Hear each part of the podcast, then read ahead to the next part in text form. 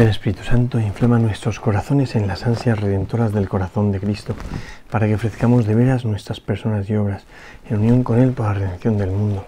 Señor mío y Dios mío Jesucristo, por el corazón inmaculado de María, me consagro a tu corazón y me ofrezco contigo al Padre en tu santo sacrificio de altar, con mi oración y mi trabajo, sufrimientos y alegrías de hoy, preparación de nuestros pecados y para que venga a nosotros tu reino. Pido en especial por el Papa y sus intenciones por nuestro obispo y sus intenciones, por nuestro párroco y sus intenciones. Oh Señora mía, oh Madre mía, yo me ofrezco de todo a ti, en prueba de mi fiel afecto te consagro en este día, mis ojos, mis oídos, mi lengua y mi corazón, en una palabra todo mi ser, ya que soy todo tuyo, oh Madre de bondad, guárdame y defiéndeme como cosa y posesión tuya. Amén. Señora de los Apóstoles, ruega por nosotros. Vamos a adentrarnos en el capítulo 18 de San Lucas, lo hacemos con un pasaje muy curioso, a mí me gusta mucho, la verdad, eh, que es importante encuadrar bien y saber de qué está hablando el Señor, porque si no, no se entiende nada. Eh, de hecho, el Señor está hablando de la necesidad de la oración. Va a hablar a partir de ahora, en, todo el capítulo 18, de las actitudes eh, para la oración o de, cómo, cómo rezar bien, ¿no? Empieza diciendo, este Evangelio dice, les decía una parábola para inculcarles que era preciso orar siempre sin desfallecer. Había un juez en una ciudad que ni temía a Dios ni respetaba a los hombres. Había en aquella ciudad una viuda que acudiendo a él le dijo, hazme justicia contra mi adversario. Durante mucho tiempo no quiso, pero después se dijo a sí mismo, aunque no temo a Dios ni respeto a los hombres, como esta viuda me causa molestias, le voy a hacer justicia, para que no venga continuamente a importunarme. Dijo pues el Señor, oíd lo que dice el juez, y Dios ¿No hará justicia a sus elegidos que están clamando a Él día y noche? ¿O les hará esperar? Os digo que les hará justicia pronto, pero cuando el Hijo del Hombre venga, ¿encontrará esta fe en la tierra?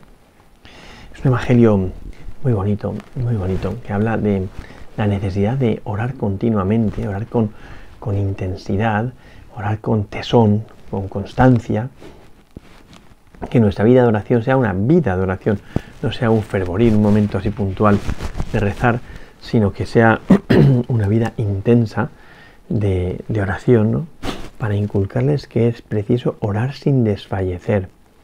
Ese desfallecer indica cansancio, indica un cansancio que le lleva a uno a romperse por dentro, indica un cierto agotamiento. ¿no?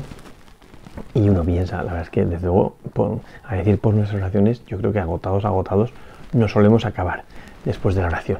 Porque, bueno, son oracioncillas, ¿no?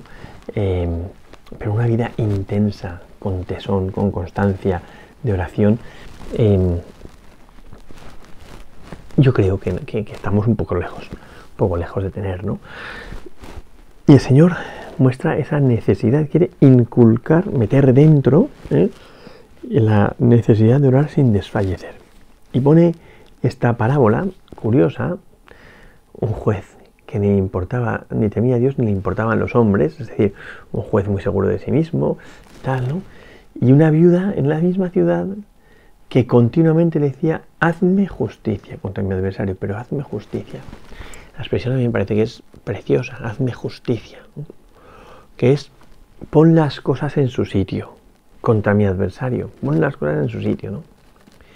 Y esta mujer es una mujer que tiene una petición intensa y constante, que no se desanima, que no desfallece, que no pierde la tensión, el ánimo, la fuerza, el coraje, a pesar de las dificultades y sobre todo a pesar de la dureza del juez que le está continuamente dando largas. Con lo cual, em, ella insiste, insiste, ¿no?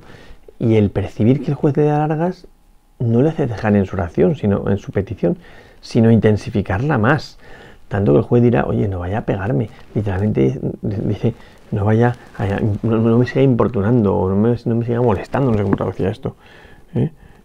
No venga continuamente a importunarme. La traducción literal no es así, es no me abofete en la cara. ¿no? O sea, lo que dice el juez es más fuerte porque ve que esta viuda no se le pone nada por delante e insiste.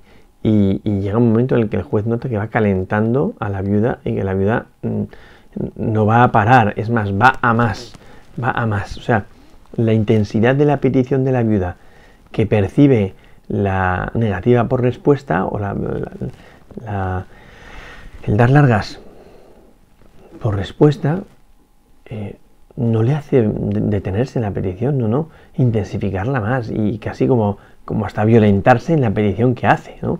Tanto que el juez mm, eh, le impresiona, ¿no? Le impresiona.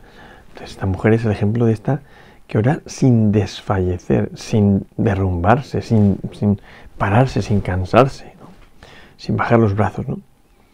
Dice, em, hazme justicia cuando me des la petición, ¿no? Esa petición a mí me parece que es muy bonita, ¿no? En una viuda además que, que es importante caer en la cuenta de lo que está diciendo, porque la viuda, en, el Evangelio de San Lucas siempre aparecen las estas viudas, ¿no? Son como ese grupo de mendigos que estaba en torno al templo, que no tenía por tanto herederos varones ni un hombre a su lado, y por tanto no tenía nadie que le, que le, que le aportase una seguridad jurídica. Eh, para el juez esta viuda no vale nada, no vale nada, porque es una viuda eh, que, no tiene una fortaleza jurídica frente al juez. Es una pobre mujer que mendiga justicia, ¿no? Pero mendiga justicia con tesón, con esfuerzo, con ilusión, con constancia, ¿eh? con intrepidez, ¿no? Y la pone Jesús de ejemplo sobre cómo hay que orar, ¿no? No podemos tener una oración así como desinteresada, venida menos, afocada, empequeñecida. No, no, no. Es una petición como con, con mucho vigor, con mucha fortaleza, con mucho coraje, ¿no? La que tenemos que hacer, ¿no? Frente a este hombre que ni teme a Dios ni le importan los hombres. Entonces uno dice, bueno, ¿y cómo va a conseguir esta viuda? Que no tiene ninguna garantía jurídica porque no vale nada frente a la sociedad, porque es una viuda sin hijos varones, con lo cual era un mendigo en torno al templo. ¿Cómo va a conseguir esta mujer que le hagan justicia frente a su adversario? Seguramente el adversario era más importante y, tenía como una, fuerza mayor frente a la sociedad judía, ¿no? Y entonces, ¿cómo va a conseguirlo si ni teme a Dios el hombre? Ni, ni, le importan los hombres. O sea, esta, viuda le importa un pimiento al juez y a la vez no teme a Dios, con lo cual hacer justicia o no, también le importa un pimiento, le da igual, ¿no? Le da igual. Entonces uno se queda desconcertado del desvalimiento de esta mujer viuda ante un juez eh, prevaricador, un juez eh, prepotente que abusa de los más frágiles, de los más débiles, ¿no? Entonces uno dice, ¿cómo va a conseguir esta viuda lo que quiere? Pues con su tesón, con su constancia, con su em, vigor en la petición, con su permanencia en esa súplica a Dios, ¿no? O, en este caso al juez, ¿no? Que le insiste, le insiste, le insiste, le insiste, le insiste, ¿no? Dice, justicia con Durante mucho tiempo no quiso. Durante mucho tiempo no quiso. ¿Eh?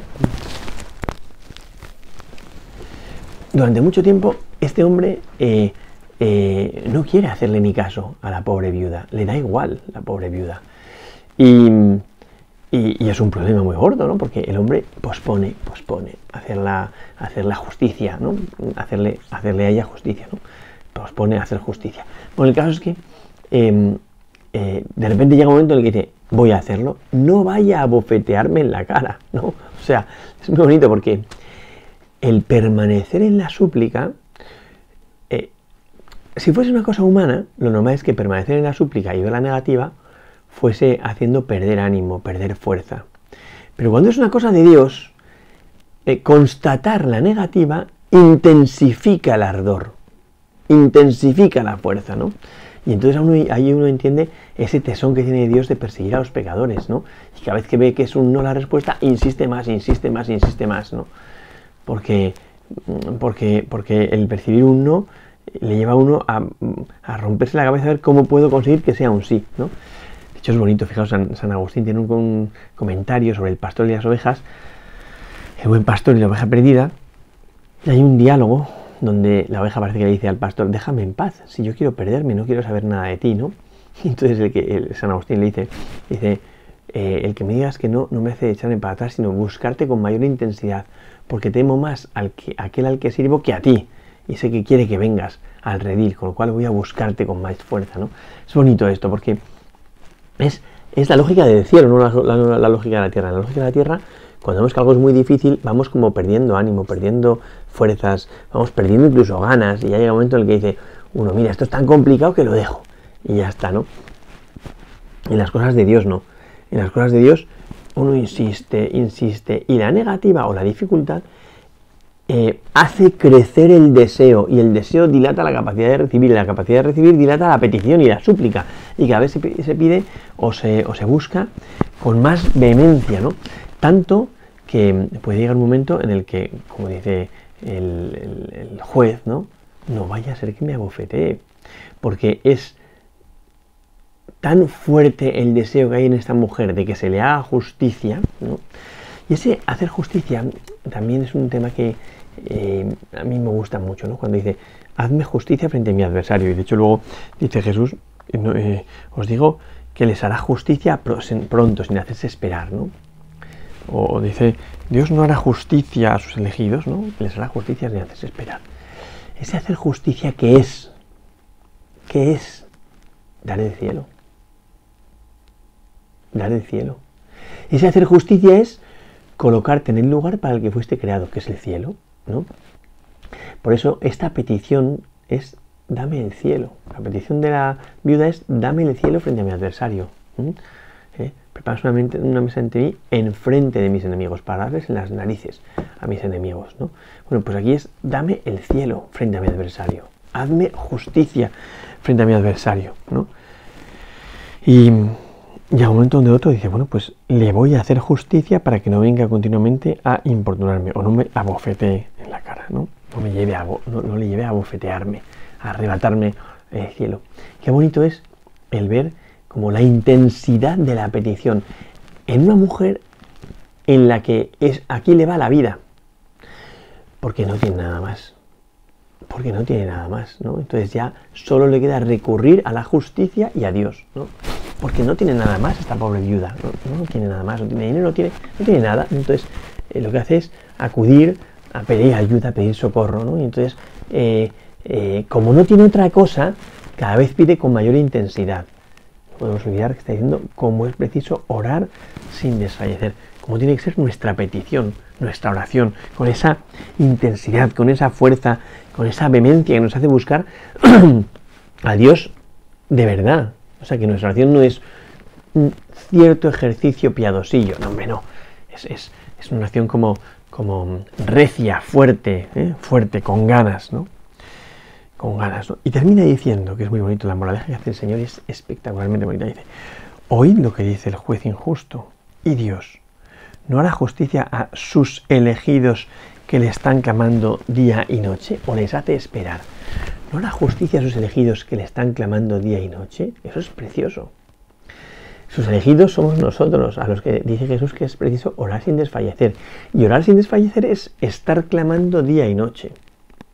Día y noche. O sea, estar suplicando al Señor día y noche. Estar pidiendo al cielo al Señor día y noche. No es como una oración intermitente que de vez en cuando me acuerdo y suplico, o de vez en cuando me acuerdo y pido. No es un, es un mantenerse con fuerza en la oración, con el deseo de la oración, con el vigor de la oración. Entonces, es, bien bonito, ¿no? Es bien bonito porque es, es mantenerse en esa actitud orante, ¿no?